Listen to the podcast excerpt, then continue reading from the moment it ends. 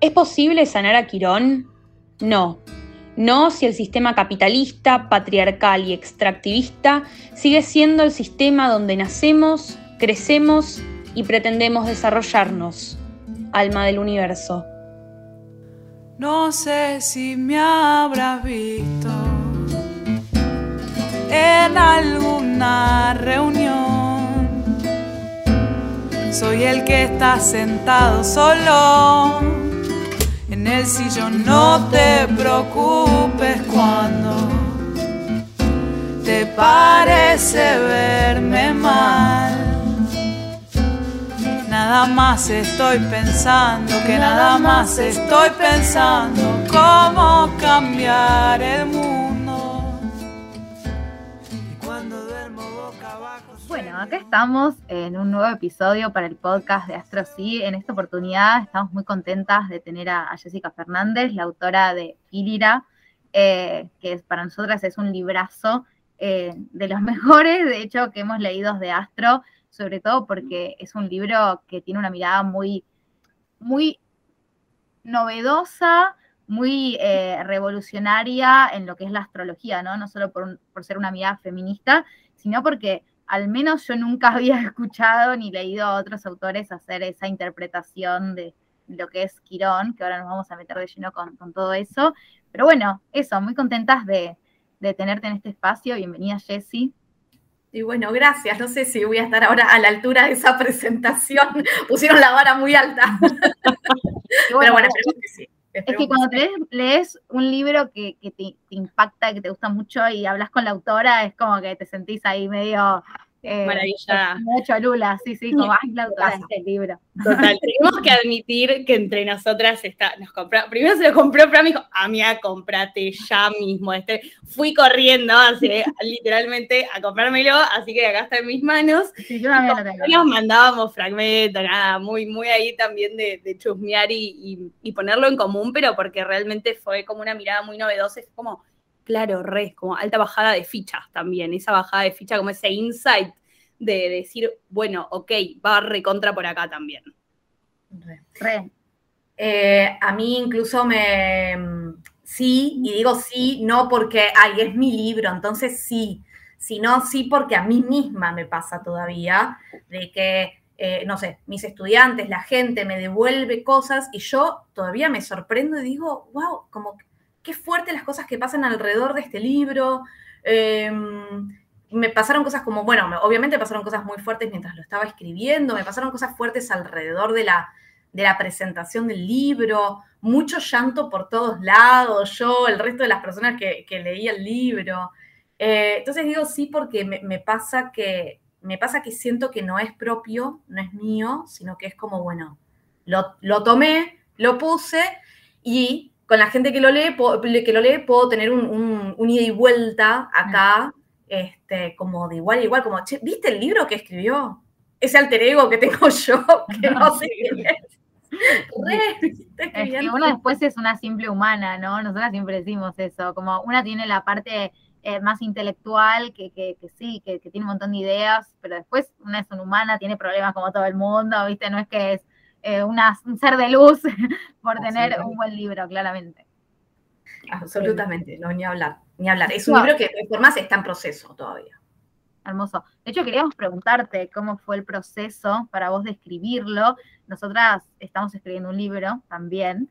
Eh, estamos como muy en, esa, en ese proceso ahora. De hecho, lo empezamos a escribir hace dos meses, más o menos y estamos en lo que, dándonos cuenta del laburo que implica escribir un libro, porque una dice, ay, bueno, voy a escribir un libro, qué sé yo, y de repente es un laburo virginiano mega minucioso, sobre todo después la corrección, y bueno, todo ese proceso en el que estamos. Y te queríamos preguntar, ¿cómo fue para vos ese proceso? Sí, eh, sí, es así como ustedes dicen. Eh, obviamente todo va a depender del tenor del libro que, que alguien quiera escribir, eh, y el tipo de proceso que tenga. En mi caso hubo muchísima investigación. Eh, ¿Qué quiero decir con esto? Que una cosa es hacer un manual de astrología en donde yo voy recopilando un poco lo que yo ya he hecho, no sé, a lo largo de mi ejercicio de astróloga o de astrólogo. Y en mi caso, como, bueno, me, sí sé que me llevó muchísimo tiempo toda la parte de la investigación, porque previo a la escritura hubo una contrastación de una hipótesis que yo había generado eh, o, que había recibido de alguna forma, eh, un chequeo de, hasta dónde efectivamente eso que a mí me parecía que pasaba, pasaba, un ida y vuelta con la gente, reajustar, porque no, no todo era como yo pensaba, había cosas que se daban más fuertes, otras no. Em, pero sí, es un proceso muy largo que en mi caso empezó en el 2019, en enero del 2000, enero, febrero del 2019, eh, a través de un sueño. Porque a mí me...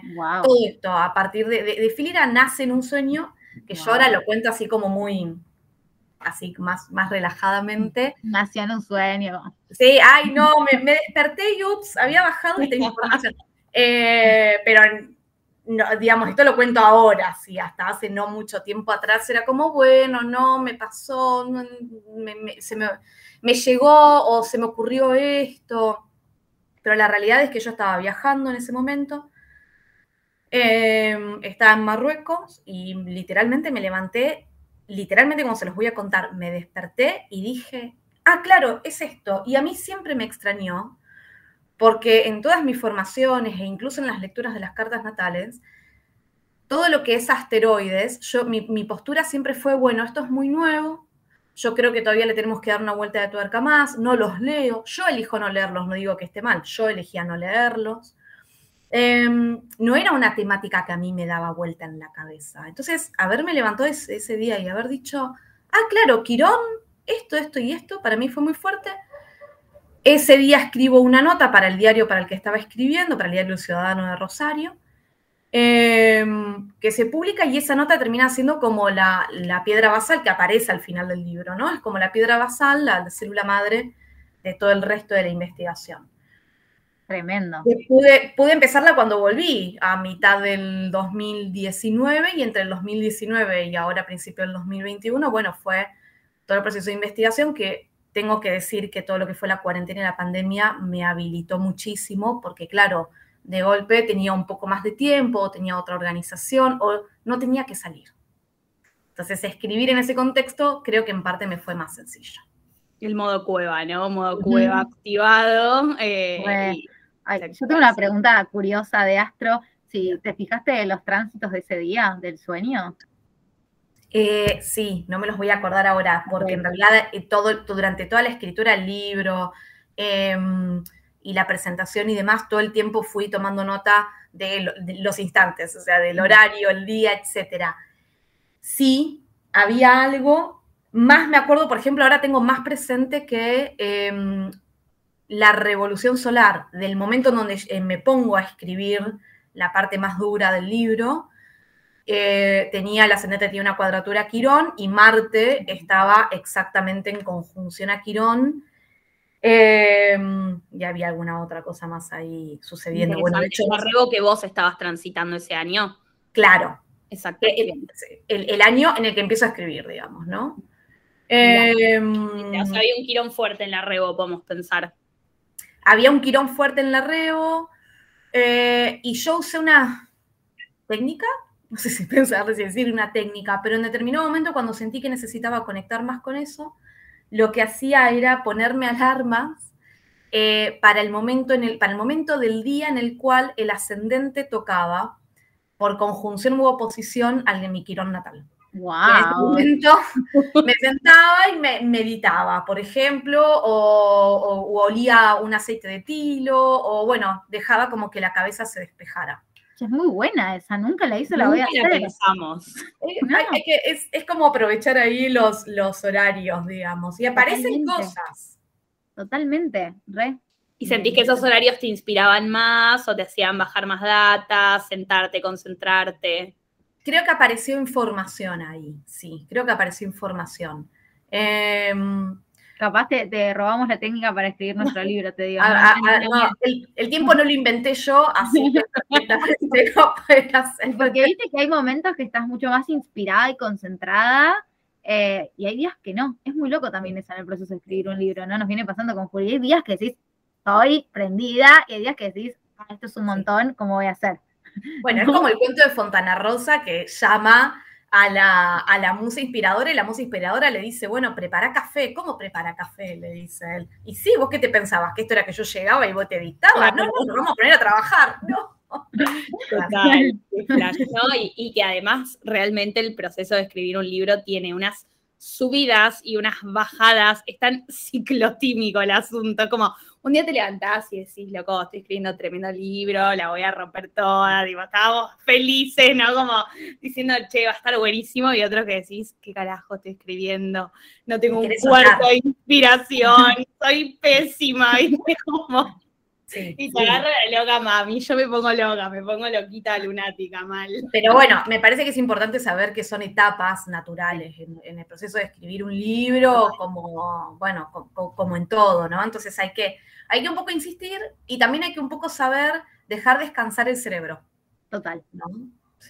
Estamos como ahí aprendiendo a encontrar esos equilibrios, ¿viste? como que, Descansar el cerebro es reinspirarte también. A mí me pasó hace un fin de semana, yo estoy acá en el sur, que me fui a, San Martín de los Andes como el, fin de semana y no hice nada del libro y salí, o sea, volví ese fin de semana, pero inspiradísima, a otro nivel y había, no, había hecho nada como ese descansar el cerebro que también te, genera espacio, ¿no? Espacio para que entre las ideas nuevas, información nueva.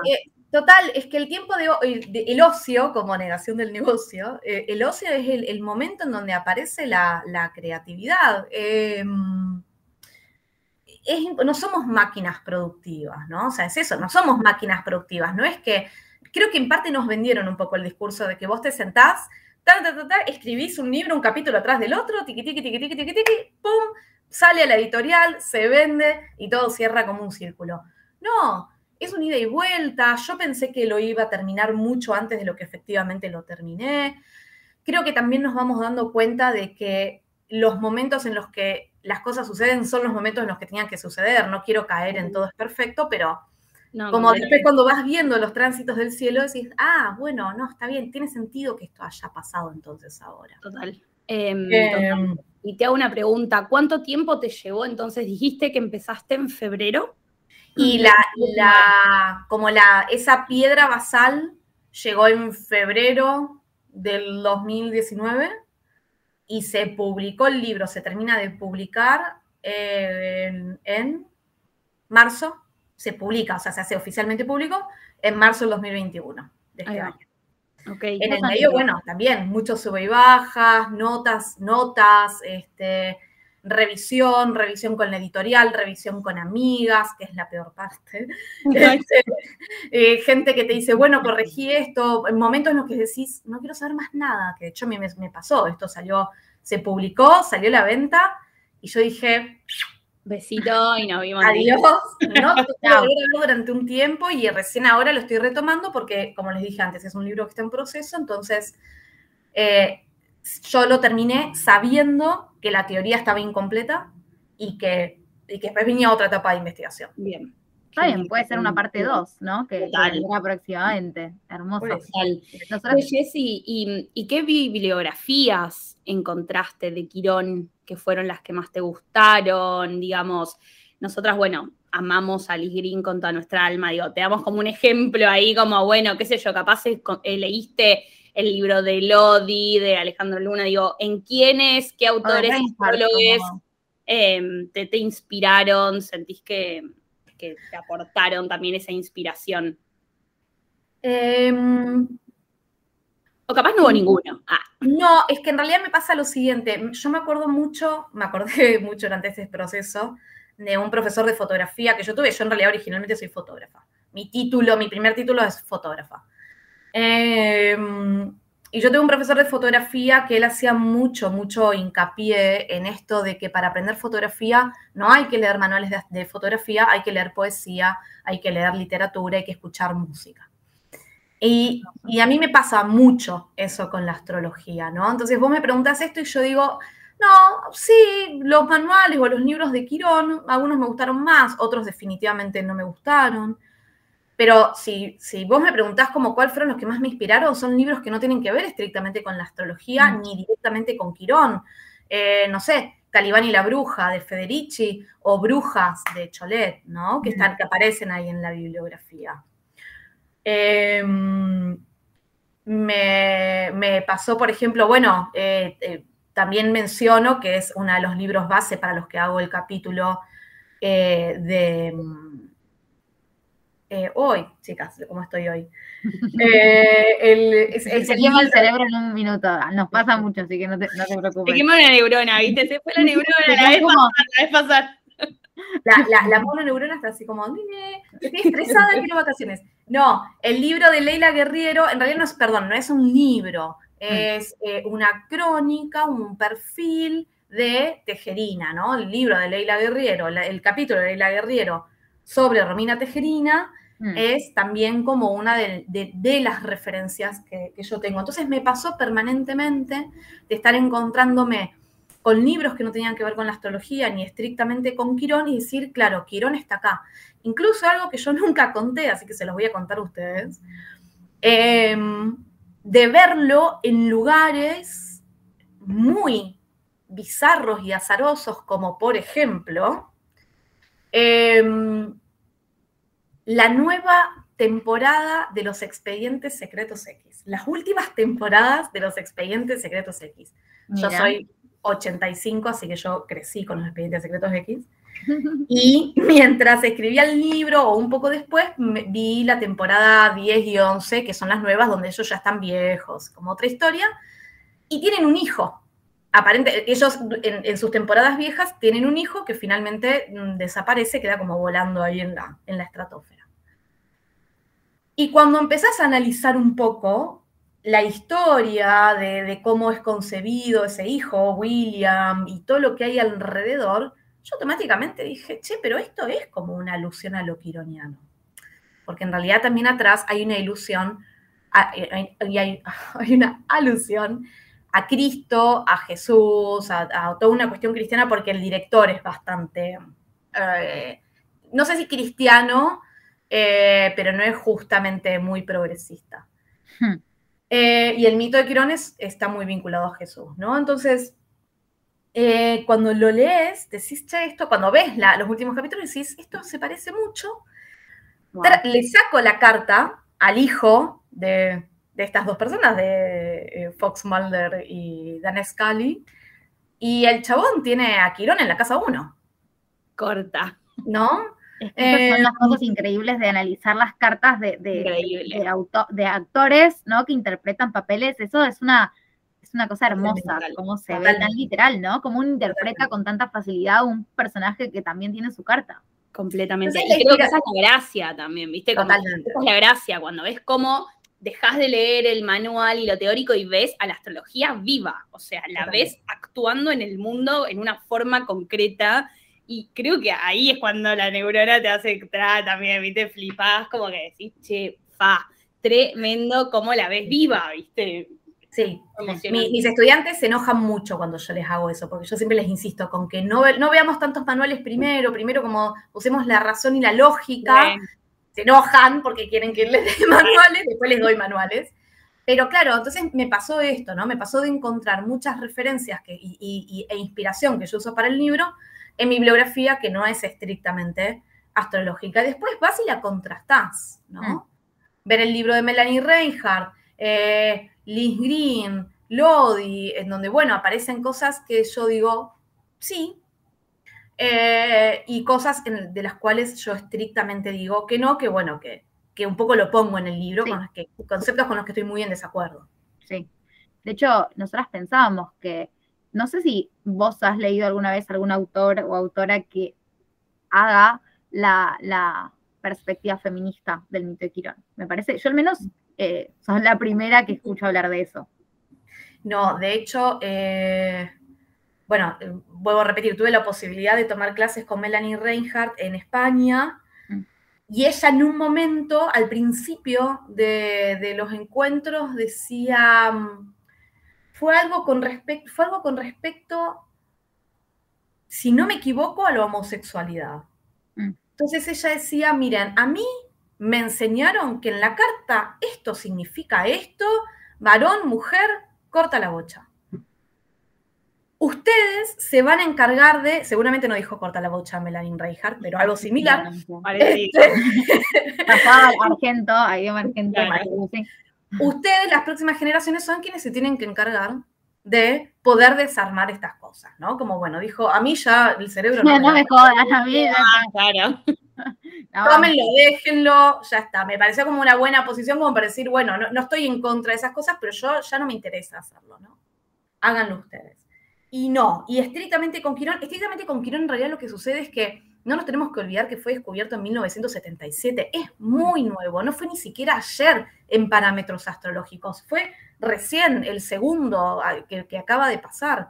Entonces, mm. claro, las bibliografías no son muchísimas, creo, todas más o menos dan la vuelta alrededor de algunos conceptos muy, eh, que a mí me parecen por ahí muy reduccionistas, y, eh, y ni hablar de que no, de que perspectivas feministas huelgan en general y en Quirón, bueno, yo lo sentí necesario, pero porque vuelvo a repetir, tuve un sueño donde me levanté y dije, claramente tengo que hacer esto. De hecho, no hay mucha perspectiva feminista en relación a la astrología en general, digo, más allá de que Quirón además tiene el plus de, como vos decís, ¿no? De ser bastante, ser descubierto hace, muy poco tiempo, pero también, si vos pensás de, no sé, perspectiva feminista de ciertos planetas, eh, hay poco y nada, ¿no? Entonces, me parece también muy importante esto de, poder instalar en la agenda astrológica el, proponer eh, una simbología más feminista y también más colectiva, que, también eso me parece que vos lo tratás mucho en tu libro, ¿no? El cómo trabajar Quirón, pero no solo a nivel personal, que me parece que eso es algo que trabajan mucho estos autores que mencionamos recién en sus libros y mm. que no nombran tanto la salida colectiva. Sí, quizás mencionan esto de compartirlo grupalmente, qué sé yo, pero no esto que vos nombrás de, eh, de que para realmente poder sanar, entre mil millones de comillas, necesitamos poder eh, salir. De hecho, acá tengo una cita de tu libro que me gustaría leer. Em, es como el sueño, ¿no? Cuando alguien eh, cita, no sé, me imagino que lo hagan en algún momento me parecería muy lindo. Em, que dice, ¿es posible sanar a Quirón? No. No si el sistema capitalista, patriarcal y extractivista sigue siendo el sistema donde nacemos, crecemos y pretendemos desarrollarnos. Y después abajo dice esta cita que para mí es como espectacular, Dice, el sistema nunca nos dará las herramientas para solucionar las heridas que el mismo sistema genera. Quirón se vuelve sanador solo en los próximos horizontes humanos que Urano nos depara. ¿No? Como esto de instalar la salida como colectiva me parece muy interesante. No sé vos, vos qué pensás al respecto. Creo que estamos en una generación de astrólogos en general que está haciendo mucha, mucho hincapié en el trabajo colectivo, ¿no? Yo la, hablo y le escucho mucho a Lu Gaitán hablar de esto, eh, a Gael de Astromostra, eh, Astrofeminista, eh, y por nombrar solamente algunas personas que se me vienen ahora a la cabeza, pero que somos todos más o menos de la misma generación, ¿no?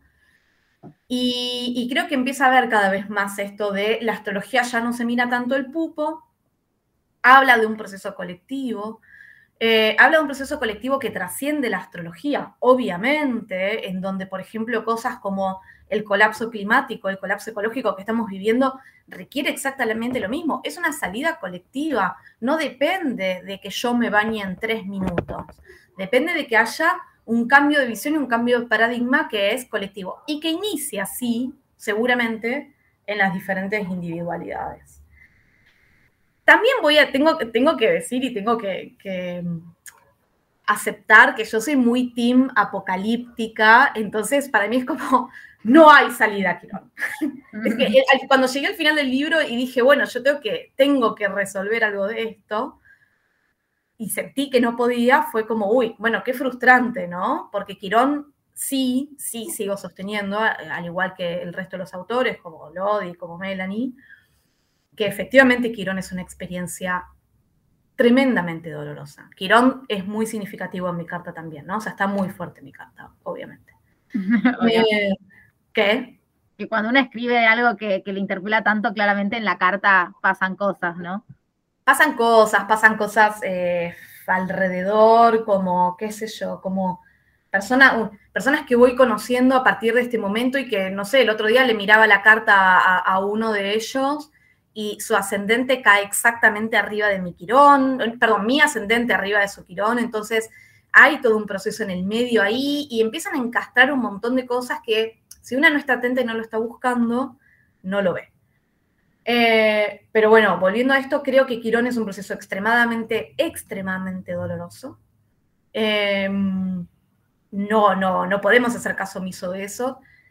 Me frustra a mí misma ser team apocalíptica y decir, bueno, no sé si realmente podemos encontrar una salida individual a esto.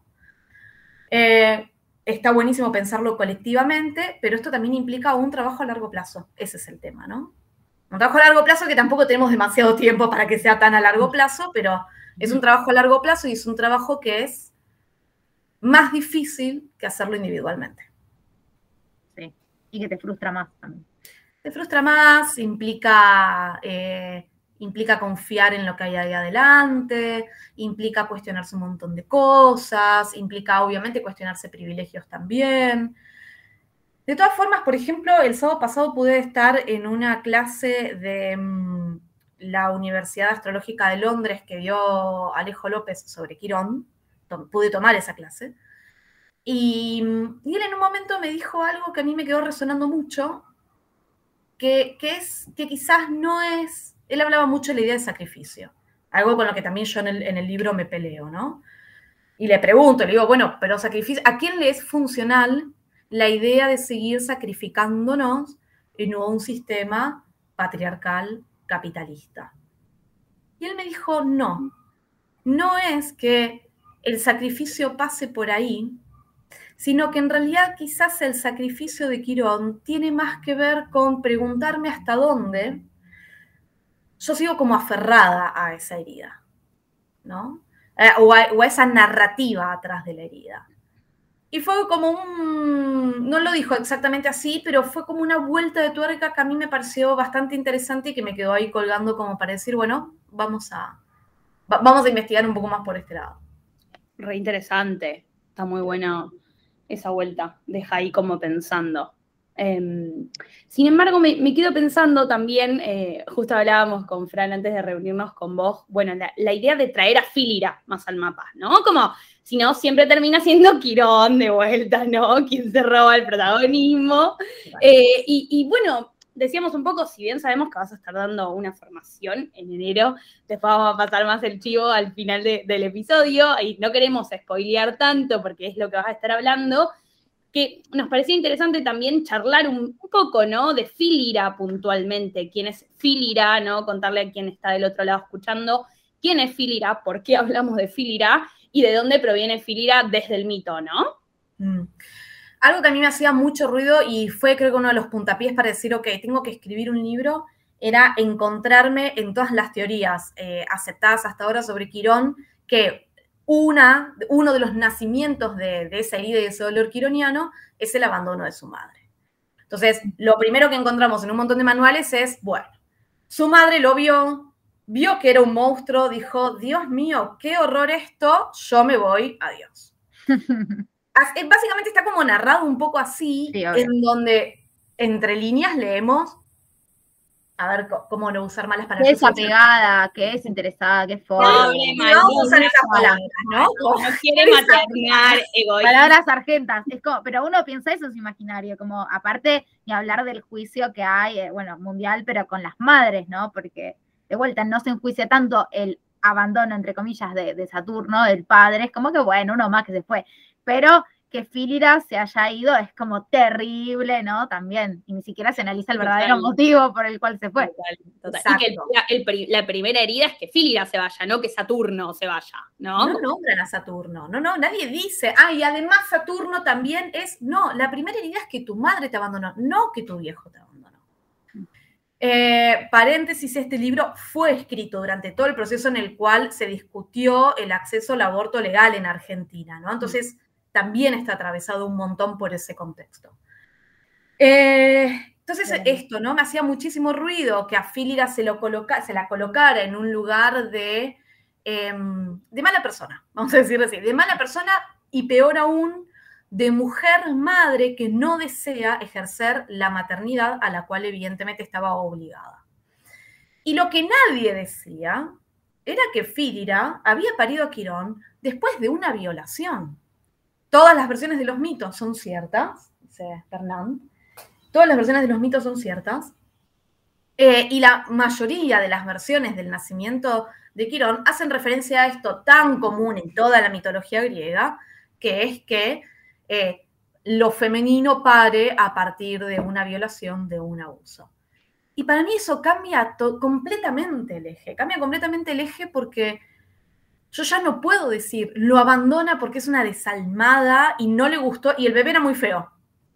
No, no, lo abandona porque lo mira y ella ve el producto del forzamiento, ella ve su violación, algo que le pasa a Romina Tejerina también, salvando un montón de distancias. Es, es, es una cuestión muy arquetípica y que yo lo veo mucho en el caso de Romina Tejerina. Eh, con lo cual a mí me interesó esto, poder rescatar la imagen de Fílira, empecé a investigar un poco más, obviamente no hay muchísima información en los mitos, en la bibliografía de los mitos griegos con respecto a Fílira, como a muchísimas de, los roles femeninos, ¿no? En general. Em, y es de ahí de donde yo doy de alguna forma vuelta, quizás, la teoría, y lo encaro desde este lugar de la rama de lo materno. Y acá quiero hacer un paréntesis porque yo reconozco que en el libro eso quedó muy recortado, ¿sí? En el sentido de que pareciera que solamente son las madres las que pueden experimentar o portar, o, es mi madre en la cual yo puedo ver la herida quironiana. Es el recorte que yo hice ahora, en realidad, para poder trabajar, pudiendo concentrarme en Fílira, pero mi, yo aspiro a poder abrir eso un poco. está buenísimo. aparte, es un recorte que digo, hay una investigación que a mí lo que me llamó mucho la atención de tu libro es que había interpretaciones y palabras y formas que eran muy novedosas, ¿no? Que nunca las había escuchado, que, que decía cómo lo pensó esto, ¿no? Claramente confirma que viene una investigación porque había cosas muy puntuales, muy puntuales y muy exactas, y capaz no tenían que ver con la literalidad, ¿no? Cuando uno no se interpreta un símbolo por casa, pensás en analogías, interpretaciones en esas, entre esas dos uniones, y había cosas que no eran tan de esas dos uniones, sino que eran como más específicas. Entonces me parece que, en tu libro hay mucho eso, ¿no? Se ve como la investigación y lo concreto, y bueno, me imagino que ese marco sirvió para para darle esa forma. Pero bueno, sí, una, una vez que publica algo o hace algo, siempre querés como seguir, ¿no? Eh, amasándolo o, sumándole. Y además ni hablar de que una eh, reivindica y cada año aprende cosas diferentes, ¿no? Nosotras nos pasa, no sé, viendo las clases que dábamos el año pasado, que quizás, ¿cómo no di esto? ¿No? Y, todo el tiempo, ¿cómo no di esto? Y como que una se empieza medio a jugar, ¿no? Porque nos ha pasado, ¿cómo? Es como, bueno, no sé, lo, llegó la información en este momento, lo aprendimos en este momento, ¿no? Pero para lo que es Quirón, me parece que tu aporte es como muy, muy fundamental, porque a nosotras también nos pasó decir, che, nunca lo pensamos de esta forma. Imagino que un montón de gente que lo, haya, lo habrá leído le pasó lo mismo, ¿no? Como, che, acá hay otra vuelta de tuerca y, y demuestra mucho que, a mí tu libro demuestra mucho que hay mucha investigación todavía para hacer con la astrología, ¿no? Como que se pueden hacer todas estas hipótesis que están buenísimas y que nacen de lo que vos decís, de abrir narrativas desde otros lugares y plantear hipótesis, ¿no? Y a veces vamos siempre como a lo mismo y eso es abrir algo completamente nuevo. Una de las, de las, de las puntas por las cuales yo siempre me peleé, discutí con otros astrólogos es desde, desde la idea que yo siempre digo que la astrología es hueca y que la astrología siempre tiene que leerse en contextos históricos, ya sea para cuando yo estoy leyendo una carta natal, entonces pensar en el contexto histórico y el contexto cultural en el que la persona creció, nació, eh, incorporó, internalizó, y para hacer este tipo de cosas. Entonces me parece que estamos en un momento en el cual, pero sería fantástico y creo que sí, que creo que naturalmente va a ir sucediendo, ¿no? En donde cada vez vamos a poder llevar, vamos a poder mezclar estos puntos de vista feministas a estas lecturas astrológicas. ¿Porque está mal la lectura astrológica? No, porque el contexto histórico está cambiando y necesariamente cambiamos la lectura de los arquetipos. Total. Algo que me quedo pensando también, me acuerdo mucho, em, que em, en principio estoy súper de acuerdo con lo que decís, y mirar la astrología sin un contexto social, cultural, global, histórico, es, es peligroso también, para mi gusto. Em, y me acuerdo mucho de una parte en el libro que vos resignificás, ¿no? Trayendo esta idea del contexto una vez más, que Filira, casualmente, digamos, para quien está del otro lado escuchando, Filira, Cronos viola a Filira, nace Quirón, Filira, en Saturno decide retirarse del mapa, ¿no? Y en el momento, es que esto me parece también que es muy interesante y recuerdo que me llamó mucho la atención tu resignificación, que fue como en el momento en el cual ella se da cuenta que tiene un hijo producto de una violación y ella todo el tiempo que lo ve le remite a ese momento, en vez de convertirse ¿no? en una mujer guerrera o en alguien así como muy enojada, se convierte en un árbol de tilo, ¿no? Como nuevamente esta idea patriarcal de, bueno, entonces me, duermo y, y, las mujeres siempre somos delicadas y nunca podríamos salir a recontra enojarnos por lo que nos pasó. ¿No? Y como todo el tiempo hoy en día también se nos, se nos discute mucho la idea de las formas, ¿no? Hoy en día son muy discutidas las formas en las que el feminismo lucha, las formas en las que el feminismo reclama, ¿no? Y creo que esto también es muy interesante, como esto me acuerdo que había leído algo de esto del árbol de espinas o una mujer guerrera, ¿no? Ella en vez de convertirse en una mujer guerrera termina siendo un árbol de tilo, de vuelta, como esta cosa delicada y somnolienta que deberíamos tener las mujeres, ¿no? Total. Eh, Melanie Reinhardt toma ese significado y, lo reinterpreta desde el lugar de que el tilo se usa eh, también para eh, dinámicas chamánicas. Lo digo, no discuto eso. Yo no, yo también quiero un poco dejar en claro que no es que yo digo, no, mi libro, mi teoría es superadora y todo lo demás está mal. No, es también, además, también además está esta otra perspectiva. Pero te voy a doblar la apuesta con respecto a eso, porque a mí esto que vos acabás de marcar a mí me parece tremendo, porque sí, Filira es una oceánide. Filira nace del agua. Filira em, es una entidad vinculada a las grandes masas de agua que son sumamente libres, ¿no? Cuando ella pare a Quirón y decide no hacerse cargo porque no le correspondía, porque eh, Cronos, Saturno, la había forzado, la había violado, la, historia oficial dice, ella pide ayuda a los dioses y los dioses la convierten en un árbol de tilo. Ah, qué lindo, como el árbol de tilo, que tiene un perfume re lindo, pero está esta otra lectura también, ¿no? Es como, bueno, es un árbol que sirve para relajarse, para hacerse un tecito de tilo, pero por sobre todo me parece tremendamente cruel la imagen de ella era un oceánide y la convirtieron en un árbol con raíces que no se puede mover. Ah, tremendo. ¿No? Es como un, ah, vos abandonás a tu hijo, pero entonces vas a seguir siendo castigada.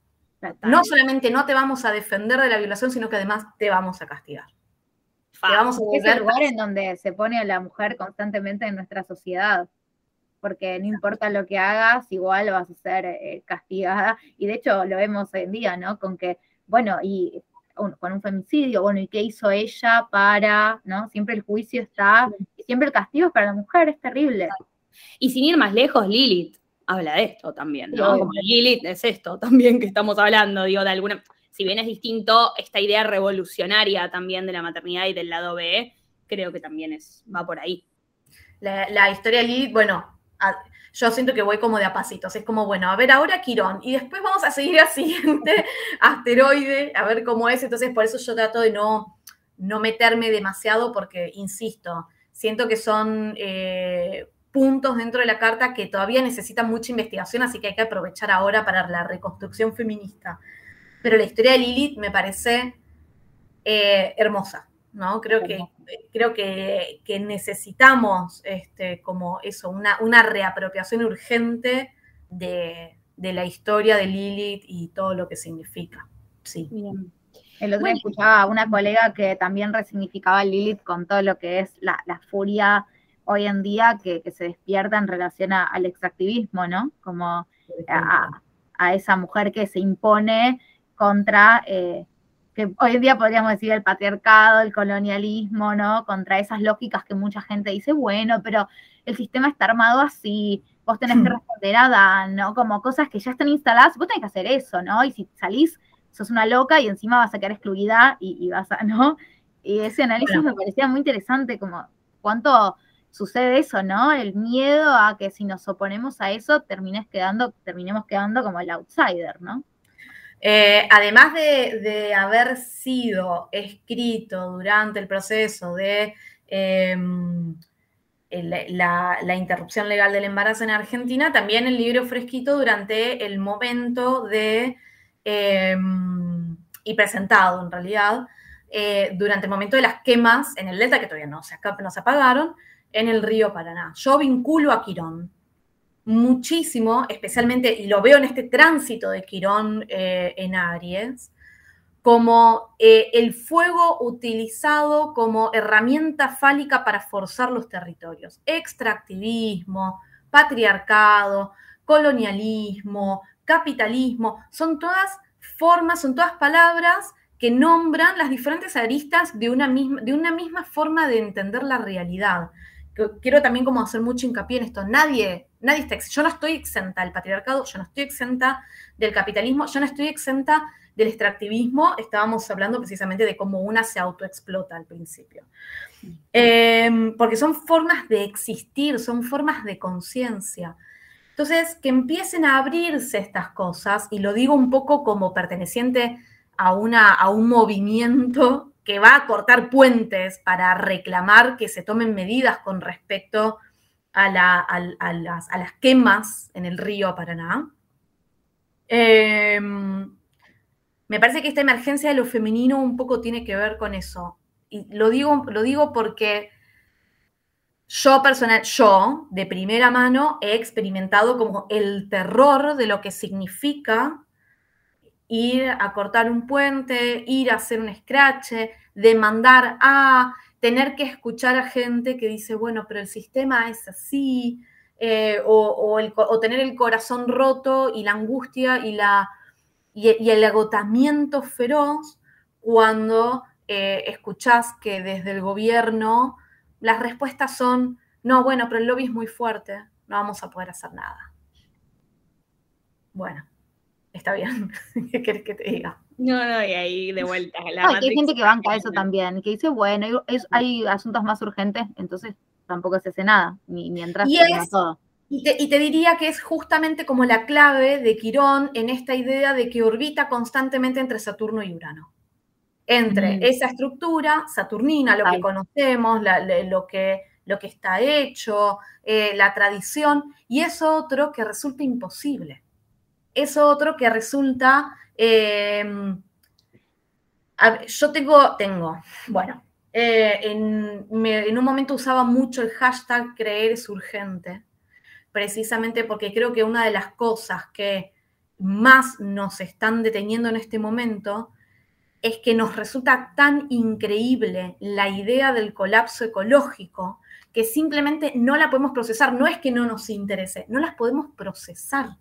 Entonces, creer en que no solamente hay algo posible en el cambio y que es urgente, sino que también eh, lo otro que parece terrorífico efectivamente está sucediendo, bueno, es urgente. Y Quirón está ahí, conectando ambas puntas.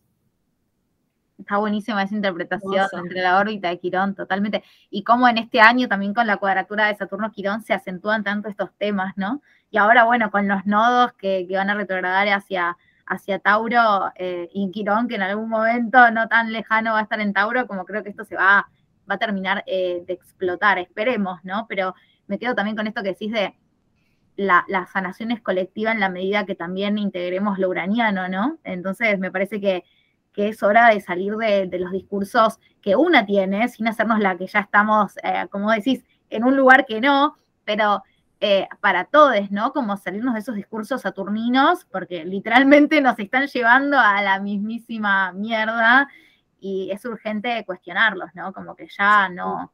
Como con el feminismo. cuadratura. claro, y como con el feminismo se decía no nos callamos más. Bueno, con esto es lo mismo. Sí.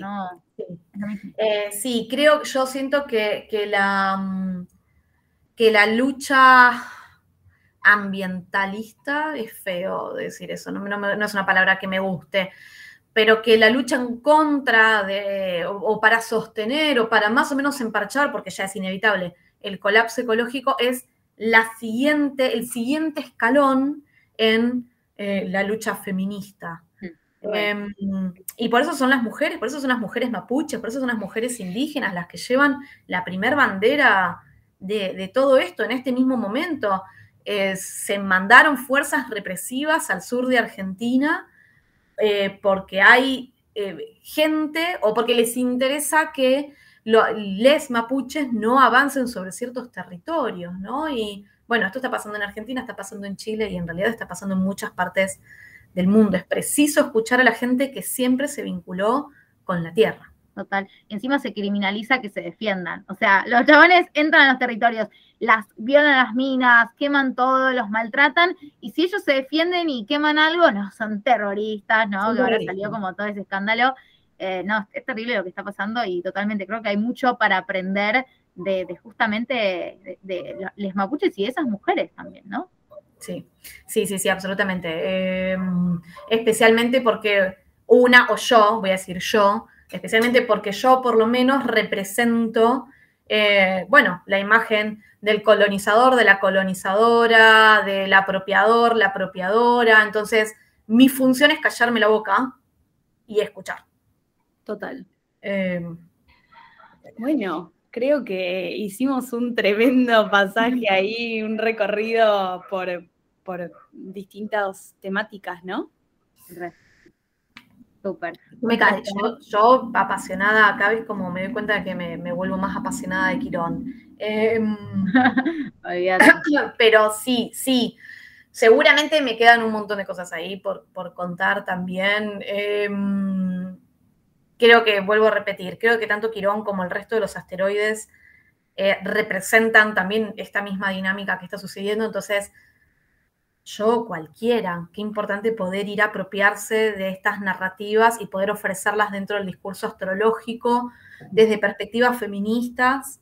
Siempre yo considero desde un lugar em, lo, más eh, cientificista, posible. En el sentido, bueno, ustedes lo dijeron recién, yo para escribir el libro generé una, hipótesis y construí un método en la medida de lo posible del ambiente de la astrología, ¿no? Del entorno de la astrología, pero tuve un método previo y hubo una investigación.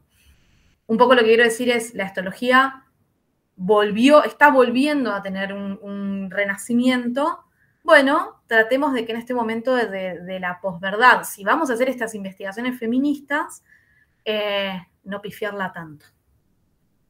Total, tomárselas en serio y, y, darle lugar a la, investigación, ¿no? Me parece que todos los astrólogos necesitamos investigar para crear nuevas hipótesis. Investigar es algo que a veces no nos damos tiempo para. Yo siempre digo que para mí investigar es de las cosas que más disfruto de la labor astrológica, es de las que más eh, placer me dan, ¿no? Cuando abrís la carta también, ves los tránsitos de un famoso en tal época que le pasó tal crisis y empezás, todo te cierra como eh, o, mismo en consultantes, ¿no? Pero eso necesita tiempo, ¿no? Y me parece que también hoy en día con toda la, era de las redes sociales, ¿no? Donde tenés que crear como contenido todo el tiempo, hay que leer una está en Scorpio y qué sé yo, porque si no, literalmente Instagram te banea porque y una necesita trabajar. Entonces es legítimo publicar contenido para trabajar y porque tu Instagram es un medio de laburo, pero por otro lado es como, che, re importante también, más allá de generar ese contenido que a veces se vuelve medio superficial, hacer contenido de calidad. Y para hacer contenido de calidad tenés que poner la energía en otro lugar. Absolutamente. Y, no es azaroso, obviamente, las redes están pensados precisamente para que no hagamos contenido de calidad, para que no le dediquemos tiempo de calidad a nada en nuestra vida, si las redes son nuestro trabajo, y para que estés permanentemente ahí enchufada, no porque ellos le quieran que les hagas contenido gratis, sino porque si vos estás enchufada, entonces eh, eh, les estás dando constantemente información tuya. Bueno, esa es la siguiente lucha, una vez que podamos asegurarnos que vamos a tener agua potable, la siguiente lucha es esa porque creo que no nos estamos dando cuenta de lo eh, peligroso que se están volviendo las corporaciones dueñas de toda nuestra información. Eh, y además, un poco, como para cerrar ya, pues si no yo sigo hablando, eh, me parece que... también igual, no, no te La gente se va a cansar. creo que esto que trajiste está buenísimo porque también creo que hay que terminar con el pensamiento dualista, eh, dicotómico, em, muy característica del, del patriarcado, creo yo, que, que tiene que ver con esto de que o es una cosa o es otra. Sí, el pensamiento binario, ¿no? El pensamiento binario que excluye. Si es A, entonces no puede ser B. Y para mí la principal construcción lingüística del feminismo, más allá del, de- de- del lenguaje inclusivo, es dejar de usar el O para empezar a usar el I también, y además, eh, y empezar a revelar que hay, hay mm, dinámicas muy complejas que coexisten todo el tiempo. Entonces, sí, puedo dedicarme a la astrología y también puedo tener procesos cientificistas. No somos las primeras. Muchísimos astrólogos antes que nosotros lo han hecho. Eh, sí, soy astróloga y también puedo ser periodista y también puedo escribir desde este lugar y también puedo hacer crónicas que estén cruzadas por... eh, es una forma de usar, de, de- de habilitar preguntas. Total. Y creo que sin ir más lejos también, por lo menos es la manera en la cual nosotros intentamos promover a la astrología, ¿no? Que si bien aparece, ¿no? Como, ay, bueno, pero soy en, si soy sol en tanto y luna en tanto, ¿cuál soy entonces? Es como, che, pará, son las dos, sos todo en realidad, ¿no? Como, no sos ni su- tu sol, tu luna, tu ascendente, sos la globalidad de la carta, que es algo que aparece mucho, ¿viste? Como, y entonces, ¿qué soy? ¿Qué prima más? Bueno, en- ¿no? Como encontrarte con la astrología y encontrarte con tu mapa natal creo que es salir de la lógica binaria para entender o soy esto, soy lo aquello y entender como, che, soy esta multiplicidad, ¿no? Creo que va La por ahí. Estudiar astrología no es solo para hacer una carta o ser profesora, que también pasa eso, ¿no? Es como, che, puedes hacer un montón de cosas, o sea, tenés como para entretenerte con una multiplicidad dentro de la misma rama o vinculando la rama con otras cosas, ¿no? A veces es como que somos muy rígidos y cerrados en muchas construcciones y me parece que abrir en ese sentido está, está buenísimo. Sí, como salir del pensamiento tan hermético, tan cerrado, ¿no? Como aprender a, a abrirse un poco. Bueno, ha sido un placer esta charla. Muchas gracias, Jessy. ¿Querés contarnos un poco de la formación que vas a estar dando para astrólogos eh, en enero y febrero, no?